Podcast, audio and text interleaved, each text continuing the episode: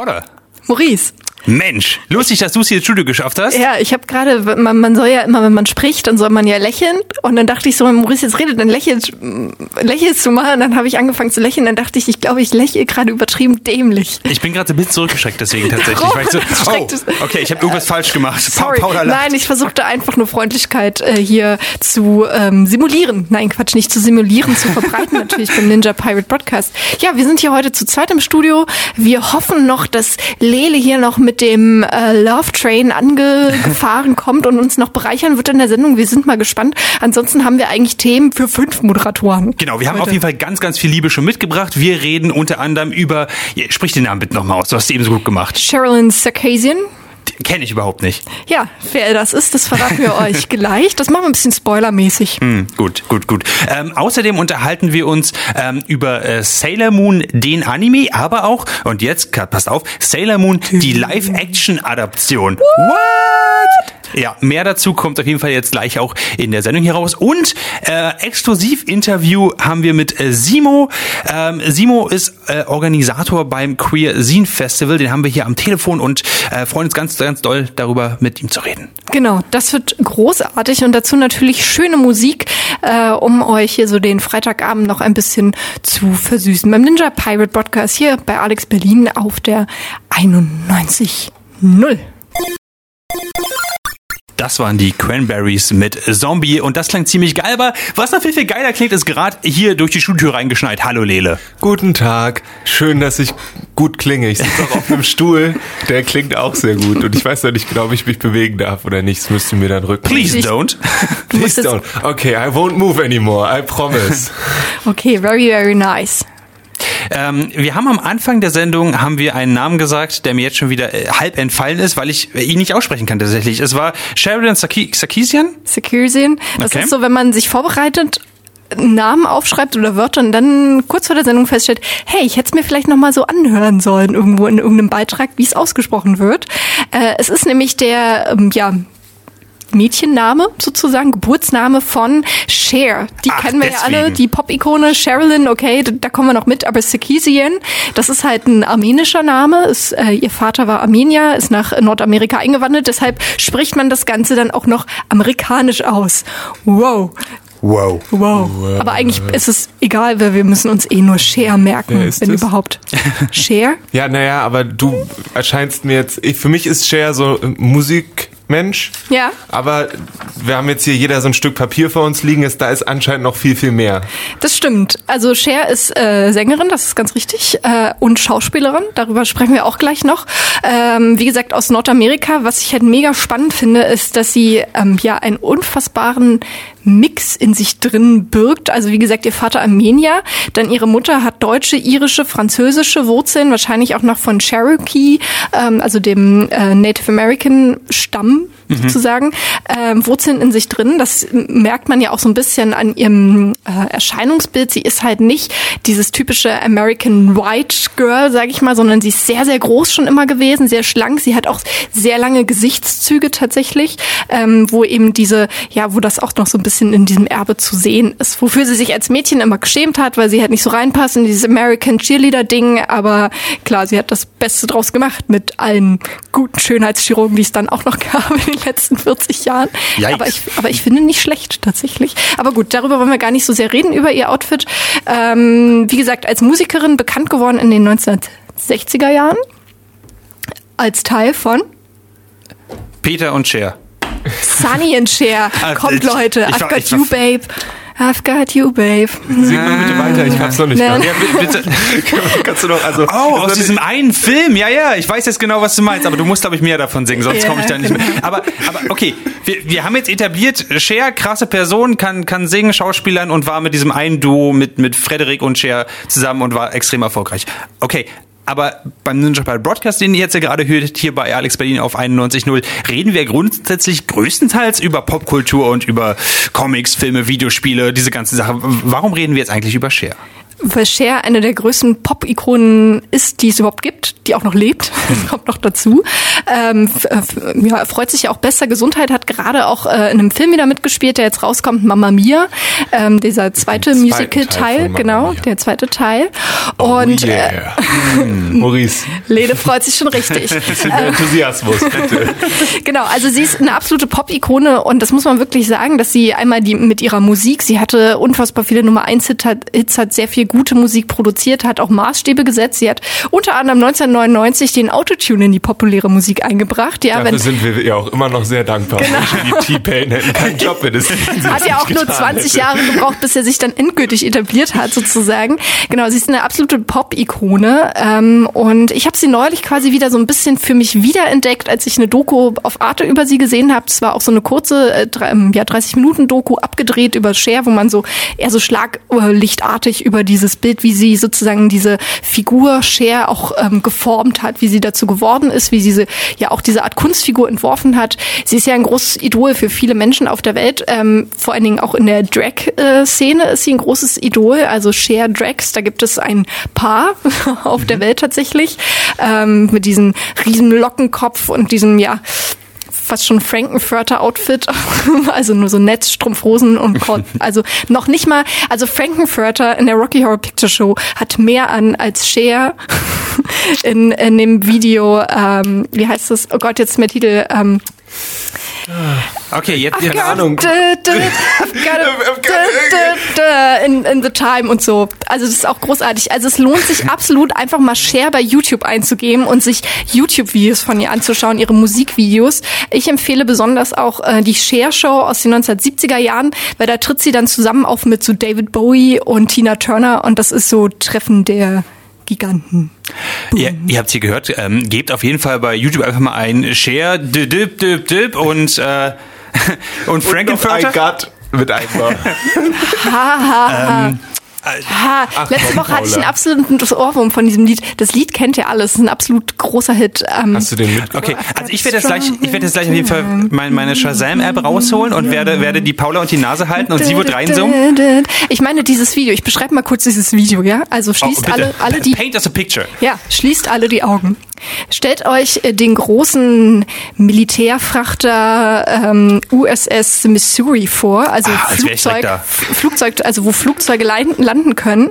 Dazu die gesamte Besatzung der Matrosen in so einem schicken, ja, schicken Ausgehoutfit, so mit Hütchen und Sicher, dass du nicht in the Navy beschreibst? Nein, nein, nein. Und dann kommt das Cher an, diese fast zwei Meter große Frau mit einem riesigen Lockenkopf, so ungefähr, ja, drei schwarzen Streifen über den wichtigsten Stellen, so. Und dann singt sie da dieses Lied innerhalb dieser Marinesoldaten, dann sitzt sie auch auf diesen Kanonen, breitbeinig. Ich sag mal so, Miley Cyrus auf einer Abrissbirne ist prüde dagegen. Aber Miley Cyrus hatte nichts an dabei. Nee, nee, das ist wirklich, also dieses Share-Video übertrifft okay, einiges. Nee, nee. Und vor allen Dingen, wenn man sich, weißt du, man guckt sich dann diese heutigen äh, Pop-Ikonen, Popstars an, wie Beyoncé, Lady Gaga, Miley Cyrus, die auch eigene Sachen erschaffen. Aber das Original, das ist eigentlich jemand anderes und das ist Share. Oh, okay, jetzt haben wir eine Menge drüber geredet. Um, Können wir die Frau denn auch hören irgendwo? Definitiv, wir hören sie jetzt Paula gleich. singt ja gleich. Und ich sag jetzt noch einen Satz dazu. Und Cher kommentiert übrigens ihr Werk mhm. selbst mit, ja, irgendein Idiot muss das ja machen. Das ist eigentlich das Beste, dass die Frau sich auf der einen Seite auch überhaupt nicht ernst nimmt. So. Okay, okay, man darf dieses Lied, man kann das nicht einfach nur sagen, man muss immer sagen, I've got to turn back time. Ich glaube, ich kenn's nicht. Welches Lied nochmal? Wir sind jetzt fertig okay, mit der okay, Musik. Wir okay, keine Musik mehr, alles okay. Cher hat ja auch noch mehr gemacht. Also, ähm, Allerdings. Sie, sie stand vor der Kamera? Ja. Also nicht nur, nehme ich an, auf irgendwelchen Schiffen, sondern auch in Filmen? In Filmen, in richtigen Kinofilmen, in 16 Kinofilmen und äh, einem 16? Fernsehen. 16, ja. Ich dachte auch mal, also ich, ich kenne auch den einen oder anderen Cher Kinofilm, aber ich dachte auch so, in dieser Doku war dann, ja, sie ist so krass, jeder wollte mit Cher drehen in den 90ern und so und es war so über und sie hat die Rolle abgelehnt und die Rolle abgelehnt, dann hat sie aber die gemacht, dann hat sie hier den Oscar beinahe gewonnen und dann hier den Oscar gewonnen. Und ich dachte so, okay, wie viele Filme hat die gemacht? Fünf oder so? Und guckt bei Wikipedia und zähle durch 17. Was? 17 Filme? Die alle tatsächlich sehr erfolgreich waren. Also darunter ähm, sind dann eben unter anderem Meerjungfrauen küsst man nicht ähm, aus dem Jahr 1991 mit Viona Ryder und Christina Ritchie, der sehr, sehr jungen Christina Ritchie auch noch. Das ist wirklich ein ganz, ganz toller äh, Film. Ähm, dann äh, Moonlightning, dafür hat sie den Oscar tatsächlich bekommen als beste Hauptdarstellerin. Auf Deutsch heißt der Mondsüchtig. Und einen Film habe ich mir jetzt diese Woche dann nochmal angeguckt, um quasi mein ja, äh, Klassiker-Repertoire ein bisschen aufzufrischen. Faithful heißt der Film. Auf okay. Deutsch, super übersetzt, der Hochzeitstag. ja, okay, fast. Treue Hochzeitstag, ja gut. Hm. Ähm, ein ziemlich cooler Film. Habt ihr den, den, Film gesehen oder überhaupt mal einen Film von Cher? Wie, wie sieht's aus? N nein, nicht bewusst. Also ich habe den ersten Mama Mia gesehen. Aha. Ah, ähm, aber da aber hat ich ja glaube, mehr. da ist sie nicht mit drin. Nee, nee, da hat sie, ähm, hat sie nicht ähm, mitgespielt. Und äh, aber ich weiß, Mondsüchtig ist ein Film, den äh, von dem meine Eltern sehr sehr große Fans waren sind. Genau. Ein großer Film ist auch noch. Videokassette damals. Ja. Äh, die Hexen von Eastwick ist auch so ein äh, ziemlich guter Film. Ja, Faithful, was ist das für ein Film? Ich hatte überhaupt so gar keine Erwartungen, außer dass es halt, ähm, ja, ein Film, oh Gott, aus den 90ern, genau, ähm, ich glaube aus dem Jahr 1996 ist. Ähm, wir haben, tja, wir haben Margaret als, ja, Ehefrau sitzt zwar in einem schönen Haus, der Mann geht arbeiten, bringt das Geld daran, aber die Ehe ist eigentlich tot nach 20 Jahren. Okay. Und äh, der Ehemann betrügt sie auch, das kriegt man auch ziemlich schnell mit. Ähm, sie ist alleine zu Hause und auf einmal, zack, ist da Toni da. Toni fesselt sie an den Stuhl und erklärt ihr, so, er ist jetzt hier, um sie umzubringen. Was wie, what? That escalated quickly, okay? Ja, genau. Und dann stellt sich nämlich heraus, dass äh, Tony ein Auftragskiller ist und dass er vom Ehemann Jack den Auftrag bekommen hat, äh, Margaret umzubringen, damit dann der Ehemann äh, die Lebensversicherung kassieren kann. Und wie der gute Auftragskiller erklärt er seinen Plan vorher? Ja, ja, natürlich. Oh, okay. Also das, das kommt, das kommt sehr schnell, weil sie auch nachfragt, das kommt sehr, sehr schnell. sie fragt, na dann. Ja, tatsächlich. Sie, Entschuldigung, sie ich weiß, ich bin jetzt hier fest, aber warum eigentlich? Ja. Das passiert viel zu selten, und, oder? Ohne Witz, das ist wirklich so in diesem Film. Ähm, also dieser Film spielt dann haupt ist eher so ein Kammerspiel, das größte, in den, den größten Teil über, wie halt das Opfer Margaret ähm, an diesem Stuhl, in so einem auch noch praktischerweise Bürostuhl, dass Toni sie mal so durch die Gegend schieben kann, während der aufgeregt durch das Haus tigert. Mhm. Ähm, und weil das Ding ist nämlich, warum reden sie miteinander? Warum bringt er sie nicht einfach um? Ja. Weil er wartet darauf, dass der Ehemann anruft, um zu bestätigen, dass er jetzt ein Alibi hat. Und in dem Moment wird dann quasi äh, der Killer Margaret umbringen, weil dann hat ja der Ehemann Alibi, dass es nicht gewesen sein kann. Und darauf warten sie jetzt. Und dann entspinnt sich so ein Gespräch zwischen Opfer und Täter und vor allen Dingen zwischen einer Frau, die nichts mehr zu verlieren hat, weil sie hatte nämlich eigentlich vor, und jetzt kommt der Clou, sich kurz vorher selbst umzubringen. Dann kam er nur blöderweise der Auftragskiller. So. Oh man. Das ist die äh, große An manchen Handlung. Tagen geht aber auch alles schief. Ja, wirklich. Ungefähr. Ich verrate natürlich nicht, ähm, ob jemand umgebracht wird, ob das klappt oder so. Dafür muss man wirklich diesen Film selber gucken. Er hat ein paar gute Wendungen, so kann ich das schon mal sagen. Und äh, er ist wirklich, es ist ein schöner Film, den man sich so abends mal angucken kann mit vielleicht einem Gläschen Wein, macht das schon echt Spaß. Okay, also du würdest den auch uns beiden empfehlen? Ja, schon. Also es ist jetzt keine, es ist keine Comedy, es ist, es ist aber auch nicht wirklich Drama oder so. Es ist halt, mm, ja, ich finde es ganz. Es ist wahrscheinlich schon Drama, oder? Also, also es würde, wär, würde mir schwerfallen. Klingt danach. Jetzt, also es ist dramatisch, oder?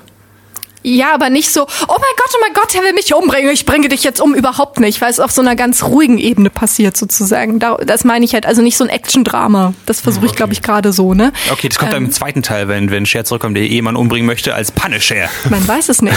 genau. Und das ist schon ganz cool, weil dann ähm, der Titel sagt es ja dann auch, Faithful, Treue, diese Gespräche sich eben dann zwischen, ähm, zwischen Margaret und Tony, dem Killer, ähm, darum drehen, eben um, um Beziehung, um Treue sein und ähm, wie man Dinge anhat und wie sie dann versucht, also teilweise versucht sie ihn dazu überreden, sie jetzt umzubringen. Dann versucht sie an anderer, anderer Stelle ihn wieder davon abzubringen, sie jetzt umzubringen. Es ist ganz spannend. Zwischendrin telefoniert der Killer dann mit seinem Psychiater, weil eigentlich will er auch gar keine Leute töten. Es ist super. Also Cher auf jeden Fall ein Gewinn. Ähm, kann man sich durchaus ein paar Filme ansehen. Ob man sich jetzt diesen Mamma Mia Film angucken kann? Ja. Echt? Also kann auf jeden Fall. Ah, ah. Ja. Ähm, ich bin mit, also sagen wir es so. Ich, der erste Film, jetzt springen wir ein bisschen, aber der hat, die haben, also für mich ist es so, diese Filme haben eine unglaubliche Energie und wenn einem die Musik nicht sofort komplett gegen den Strich geht, mhm. dann siehst du einfach nur Leuten dabei zu, wie sie sich super freuen über ihr Leben und das schwappt zumindest auf mich so ein bisschen über und dann sitze ich da und grinse halt die ganze Zeit. Aber und das ist 90 Prozent deiner Zeit sowieso, Lele. Nicht ganz. Ähm, 95. Und, und das ist dann echt ein schönes Filmerlebnis. Ja. Weil du bist einfach wirklich, also ich zumindest war danach super gut gelaunt. Und es sind, ich meine, es sind irgendwie hochkarätigste SchauspielerInnen, die einfach Pierce nach Griechenland Brosnan. fahren und Leben genießen Cher. und singen die ganze Zeit. Ähm, Meryl Streep. Meryl Streep, ja.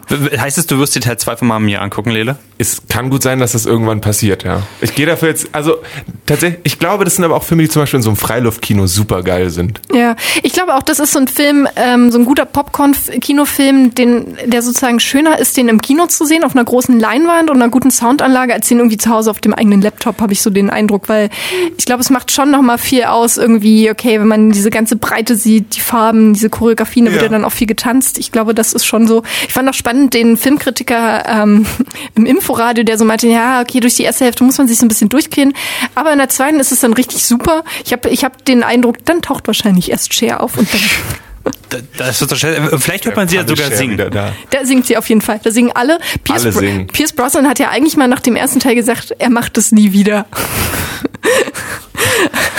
Also ich fand den ersten aber, Film echt unterhaltsam. Natürlich. Aber Pierce Brosnan offenbar nicht. Also wenn er sagt, er macht es nie wieder. Aber dann haben sie wahrscheinlich gesagt, hier ist echt viel Kohle und wir verbringen vier Wochen auf einer Südseeinsel. Hast du Bock, doch noch mit, mal wieder mit, zu singen? Mit Cher und Mary Streep und er so, Okay. Ah, und ich muss auch noch den Mann von Meryl Streep spielen. Mensch, es gibt echt schlimme Tage in meinem Leben. Ja. Und dann hat er gesagt, na gut, dann macht er das halt. Hat Pierce Brosnan in letzter Zeit eigentlich auch andere Filme gemacht? Warum, wenn er Mama Mia 2 macht? Ja, eben. Ja, also Cher, guckt sie euch an, hört sie euch an. Wir hören sie uns jetzt auch gleich noch an, nochmal mit einem Lied aus dem Jahr 1975, ähm, wo ja diese ihre Herkunft thematisiert wird, wo sie eben auch darüber singt, wie es eben ist. Der Titel heißt Halfbreed. Ja, sie ist halt irgendwie, sie ist nichts halbes, nicht ganzes. Sie hat so viele Einflüsse, sie ist nicht richtig äh, Native American, sie ist nicht richtig Armenierin, sie ist nicht richtig Nordamerikanerin. Was ist sie eigentlich? Cher ist sie, würde ich sagen. Cher reißt einfach alle mit. Ich gucke trotzdem kein Mama Mia, aber okay. Ach, wenn, ich, wenn ich jetzt am Wochenende... einfach die anderen 17 Filme Wenn ich jetzt am Wochenende... Zusammen ins Kino gehen? Nein, nein, Lele. Nein, Lele wollen wir nicht. Aber am Wochenende haben wir vielleicht ja andere Sachen zu tun. Läuft nicht irgendwas, was wir uns vielleicht am Wochenende ja, angucken Stimmt, Mama Mia irgendwo. Ach Gott. am Wochenende läuft das Queersin-Fest. Ähm, am Samstag und Ach, am das Sonntag. Das ist, was du wolltest. Das und sag mal, Lele, was ist heute hier eigentlich mit dir los? Wir werden jetzt erstmal noch mal vier Minuten kurz mit mit Lele ein bisschen ins Gericht gehen, damit er sich jetzt ordentlich Ein ernstes benimmt. Gespräch führen. Ein ernstes Gespräch führen. Wenn wir nämlich jetzt hier gleich noch jemanden äh, vierten dazuschalten, jemand extern und zwar den Simo ähm, vom Queer Sinfest. Genau, Simo. Teil des Orga-Teams und äh, Sine Sinester, ist Seinester? Ich bin mir nicht ganz sicher tatsächlich. Sinster. Mir, Sinster. Mir wurde gesagt, es ist eine Sin erschaffene Person. Okay. Und oh, wow. sehen diese kleinen, diese kleinen Comicbücher, richtig? Diese, diese selbstgemachte, selbstgemachte, selbstgemachte Magazine. Genau. Bin ich, bin ich super gespannt. Am Wochenende, da wird es in Mitte ja keine Angstzonen geben, sondern äh, nur Zonen, in denen wir alle bekommen, willkommen sind. Äh, egal wie wir aussehen, egal äh, ja, ob wer wir, wir sind. Wer wir sind, genau. Das stimmt. Denn da findet das Queer Sinfest statt. Das findet im Kunsthaus Kuhle statt. Ähm, das ist in der Auguststraße 10. Nähe ist äh, Oranienburger Straße und äh, U-Rosenthaler Platz. Also da könnt ihr euch jetzt schon mal eure Gedanken sammeln und wissen, ah, okay, da findet es statt. Mentalen und, Tweets gemacht. Genau, also mentalen Tweets. Und was dort inhaltlich passiert, das werden wir jetzt von Simo erfahren. Hallo Simo. Hallo. Hallo. Hallöchen. Genau, du organisiert, äh, oder organisierst das Queer Scene Fest mit. Das ist ja zweigeteilt am Samstag und Sonntag. Am Samstag gibt es erstmal Workshops. Kann da einfach jeder hinkommen oder wie funktioniert das? Genau, wir haben am Samstag drei Workshops und abends eine Performance. Ähm, wir haben schon Leuten äh, empfohlen, sich anzumelden für die Workshops, weil die sehr beliebt sind. Also falls ihr jetzt noch Interesse habt, dann könnt ihr uns schreiben, äh, um einen Platz zu ergattern unter info at queersinfestberlin.de. Genau, aber ähm, wir hoffen auch, dass genug Platz ist, dass Leute einfach so vorbeikommen können. Und vor allem die Performance abends ab 19 Uhr ist offen. Aber äh, sag doch mal, was sind eigentlich Scenes? Ich, ich so als äh, komplett Unwissender eigentlich, also was erwartet mich eigentlich auf dem Festival? Genau, Zines, das Wort kommt von Magazine, also ah. kann man sich das schon so vorstellen wie so ein kleines Magazin. Ähm, und die sind, äh, wie wir auf unserer Webseite auch beschreiben, selbstgemachte und selbstverlegte, meistens unkommerzielle autonome Medien. Also so quasi selbstgebastelte Hefte. Und da kann es um alles Mögliche gehen, also von Comics über Gedichtband, ähm, Educational, Erzählungen aus dem eigenen Leben und so weiter und so weiter. Genau, und meistens sind sie ja auch, also manche sind so ganz einfach gehalten, dann gibt's auch super kunstvolle und, und gefaltete. Ich bin immer äh, wahnsinnig genau. fasziniert, darum freue ich mich auch schon aufs Wochenende. Genau, morgen gibt's erstmal ein paar Workshops. Es gibt äh, zum Beispiel eben auch einen ganz praktisch, ja, wie, wie mache ich ein, wie baue ich eine Story auf, wie mache ich eigentlich so ein, so ein Scene selber. Dann genau. Gibt's, dann gibt's, geht's auch viel um Safe Spaces. Ähm, das ist, glaube ich, so in diesem Jahr schon ein wichtiges Anliegen von euch, oder? Auf jeden Fall, oder ähm, beziehungsweise ist das überhaupt ein wichtiges Anliegen von dem Queersin-Fest. Ähm, das hatten wir auch letztes Jahr als äh, wichtiges Thema und dieses Jahr haben wir dann noch weitere Workshops dazu gewonnen, um eben darüber zu reden, für wen sind Räume sicher, für wen nicht und wie können wir das äh, auf eine positive Art und Weise ändern. Du hast äh, gesprochen, morgen abends gibt es dann auch eine Performance. Äh, wird da live ein Sin gebastelt oder was passiert da? Nein. Wir haben eine tolle Performance von der Künstlerin Serin Saner. Ähm, das ist eine äh, türkische Künstlerin, die in Berlin lebt und sie erzählt über ähm, das Leben von LGBTIQ-Menschen in der Türkei, wie sie sie auf ähm, Partys fotografiert hat, die jetzt so nach und nach in ähm, der Türkei verboten werden, also queere Partys. Und das wird ganz spannend. Also das hat jetzt so direkt nichts mit Dienst zu tun, aber hat auch mit diesem Thema, was gibt es denn für Räume, vor allem für queere und marginalisierte Menschen zu und tun. Das, das, die, genau. die Performance ist offen für alle Menschen, die hinkommen, oder ist das auch was, wo Menschen sich eher anmelden sollten oder vorher irgendwie? Da, das ist offen. Also ah, da, okay. genau, das ist mehr, mehr zum Sitzen und Zuhören, weniger okay. zum Mitmachen. Ah, ich, ich wundere mich nur gerade jetzt, es geht ganz viel um, um das, das Gebastel über diese, Paul, du meinst, du hast schon ganz aufwendige Scenes gesehen und so weiter. Äh, Lele, ich glaube, du hast selbst eins mal angefertigt, äh, ein, ein kleines Scene, aber jetzt, ich bin jetzt der, der, der, der ganz böse Pessimist hier, aber braucht man das in der Zeit von Social Media und diesen ganzen großen äh, äh, elektronischen Medien eigentlich noch? Ja, auf jeden Fall. Das ist eine sehr gute und wichtige Frage, denn darüber reden wir auch ständig. Ähm, das Interessante ist, dass die Sin-Kultur quasi jetzt so einen ähm, Boom hat, also vor allem, womit wir ja arbeiten, in marginalisierten Räumen. Das ist äh, eine Sache, die im Gegensatz zum Internet, wo halt oft Hasskommentare und Trolls unterwegs sind, ähm, irgendwas ist, wo Mensch sich entfalten kann und Mensch das auch untereinander teilen kann ähm, und ein, ein sehr gutes Medium für eigentlich alle und vor allem marginalisierte Stimmen. Das heißt, es ist ein, ganz einfach deswegen praktisch, weil man unter Sin keinen Kommentar unterschreiben kann. Ja, zum Beispiel, ja. Genau. Ich habe auch, ähm, auch wenn, wenn ich, ähm, ein wichtiger Punkt finde ich persönlich auch beim Sin so dieses haptische, ne? dass man wieder was in der Hand ja. hat oder ein großer Teil der Sins ist ja auch heute vielleicht nicht mehr ganz so stark, aber vor allen Dingen, als sie entstanden sind in den 70er, 80er Jahren, auch das Tauschen, das Weitergeben von Informationen und so. Ne? Vor allen Dingen dadurch, dass es ja auch so in ja, Untergrundkulturen oder erstmal in ja kleineren ähm, Bereichen ähm, ja sich etabliert hat. Ja, am Sonntag ist dann äh, die, Messe, sag ich mal. Genau. Da gibt es dann ganz viele Stände. Ähm, wer, wer wird denn da sein? Die gesamte Berliner Sin-Szene? ich sag mal die gesamte Berliner queere Sin-Szene. Ähm, wir haben auch ein paar Leute, die von außerhalb kommen, aber vor allem sind es Sin-Macherinnen aus Berlin. Wir haben äh, unter anderem äh, Ethical Floss, die mit einem neuen Sin rauskommen. Äh, Schwarz-Rund ist dabei, eine schwarze Künstlerin und Scenenmacherin. Äh, Jori Gagarin ist dabei, bekannter Comic, äh, queerer Comic-Artist. Ähm, ich bin selber dabei mit meinem Distro, Queer Trash Distro. Und ja, ja, und viele, viele mehr. Also bist also du auch selber, selber auch sehr du, gespannt. Du, du, bist auch selber quasi äh, nicht nur Teil der Szene, du machst auch tatsächlich nicht nur organisatorisch mit, du bist auch live ja. mit dabei. Als, genau, als genau. Aussteller. Krass. Ja. Ich glaube, ich habe auch irgendeinen Sin von dir zu Hause. So bei Simo und Sins oh. hat das vorhin bei mir ein bisschen im Kopf geklingelt. Ich krame noch mal heute Abend zu Hause, damit ich auch absolut perfekt vorbereitet bin fürs Wochenende sozusagen. Genau, also Super. Samstag und Sonntag das Queer Sin-Fest in Berlin. Ähm, ja, schaut gerne vorbei. Es gibt natürlich auch eine Website queersinfest. Äh, queensierfest. Mensch, ah, nochmal von von queersinfestberlin.de. So. Genau. Sehr gut. Jetzt haben wir es geschafft. Auch eine Facebook-Seite und Twitter-Seite und sowas. Ähm, schaut da gerne mal vorbei zum Ort und den Örtlichkeiten. Es wird auch vegane Köstlichkeiten geben. Also ich finde. Vegane Köstlichkeiten. Es gibt, es gibt oh, ja. nichts Besseres. Ja, Simo, vielen Dank für deine Zeit und natürlich ganz viel Spaß am Wochenende dann. Danke euch. Genau. Bis dann. Bis, Bis dann. dann. Tschüss. So. Masken und Rosen und irgendwie bunt und irgendwie auch so ein bisschen dunkel. Das ist ja das Geile an Sailor Moon gewesen. Auf der einen Seite, ja, fröhliche Mädchen, die auch coole Sachen, auf der anderen Seite auch so, so richtig dunkel, ne? Also so von den Themen her und Leute sterben und man, man, muss immer das Böse versuchen zu verhindern und das ist gar nicht so ohne, weil die Erde kann so richtig vor die Hunde gehen. Lele wirft mir einen condescending Blick zu. Lele, nein, nein, was ich, ist los? Ich, bin, ich, Hast du keinen Sailor Moon geguckt? Hast du kein Herz? Ich habe nie Sailor Moon geguckt. Okay, er hat kein Herz.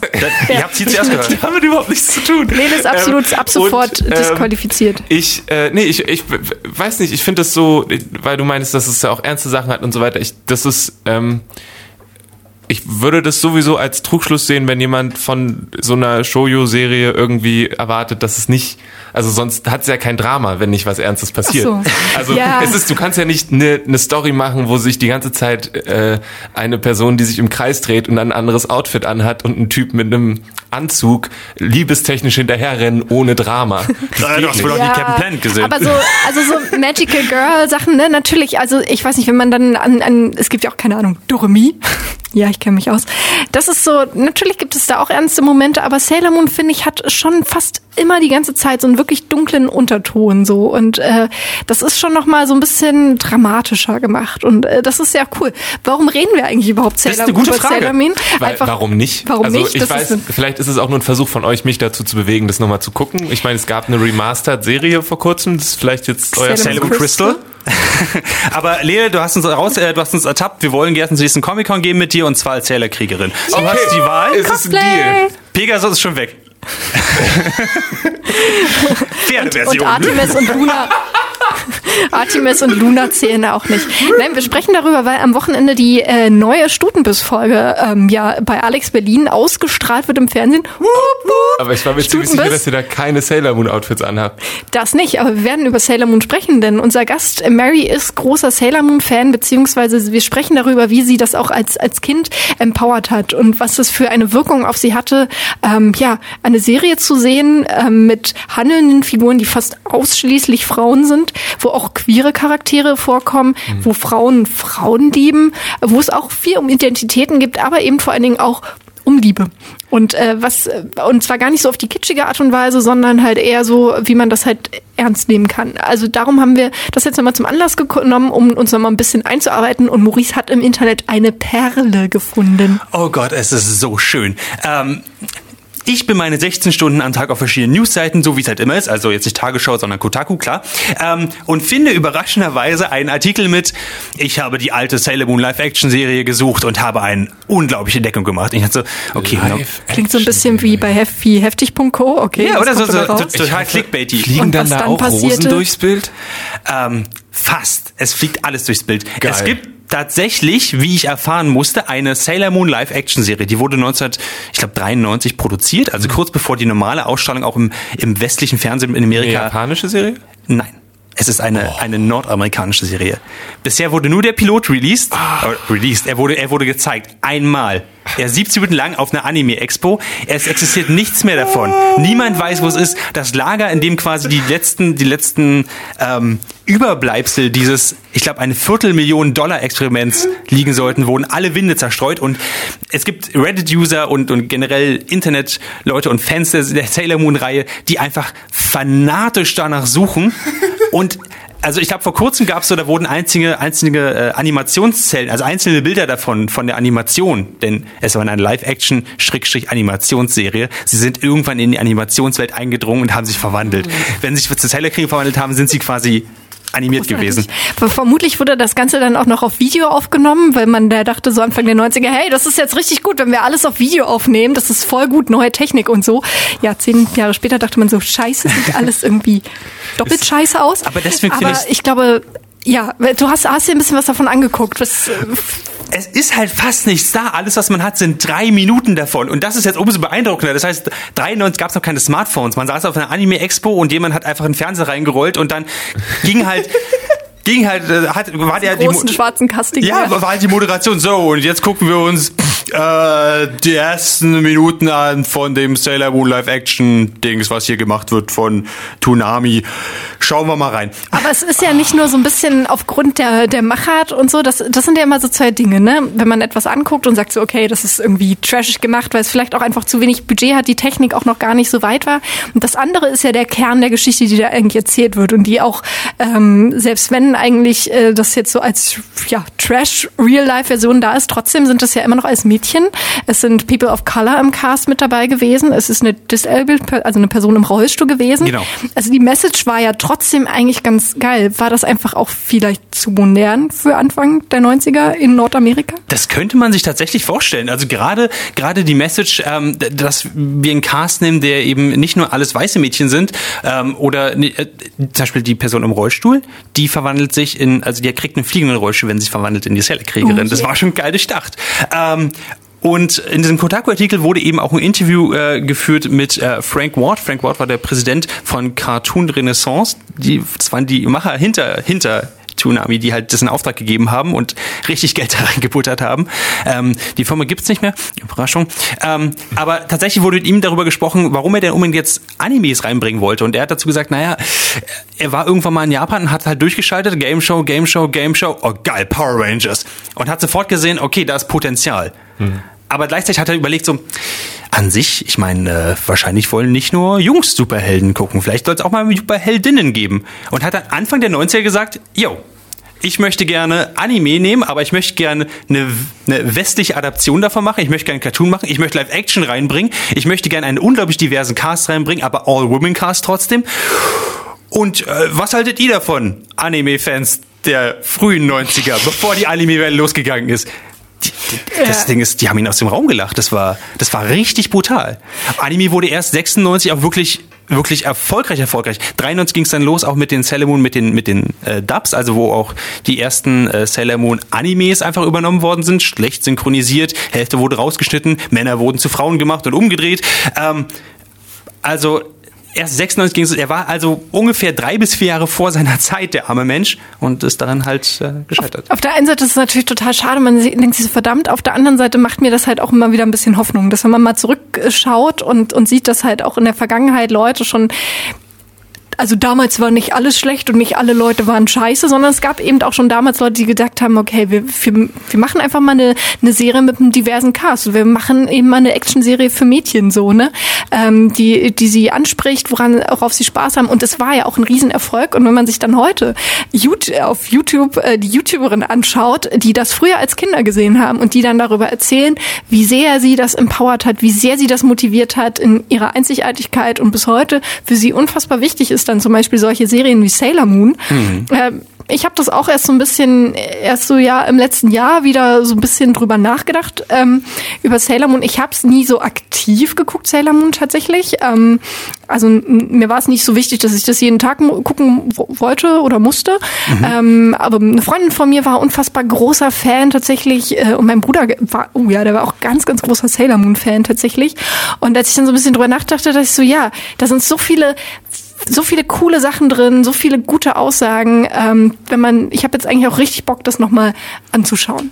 Äh, ich glaube, das gleich hat sich dann auch Ward gedacht, nämlich drei Jahre später, als die Animes losgingen, hat er gesagt, ich versuche das gleich einfach nochmal. Ich lasse den Cartoon-Aspekt, mache komplett Live-Action draus und ähm, hat ein Sailor Moon äh, ja, Promomaterial wieder so zwei, drei Minuten gemacht tatsächlich davon, auch nur das Intro.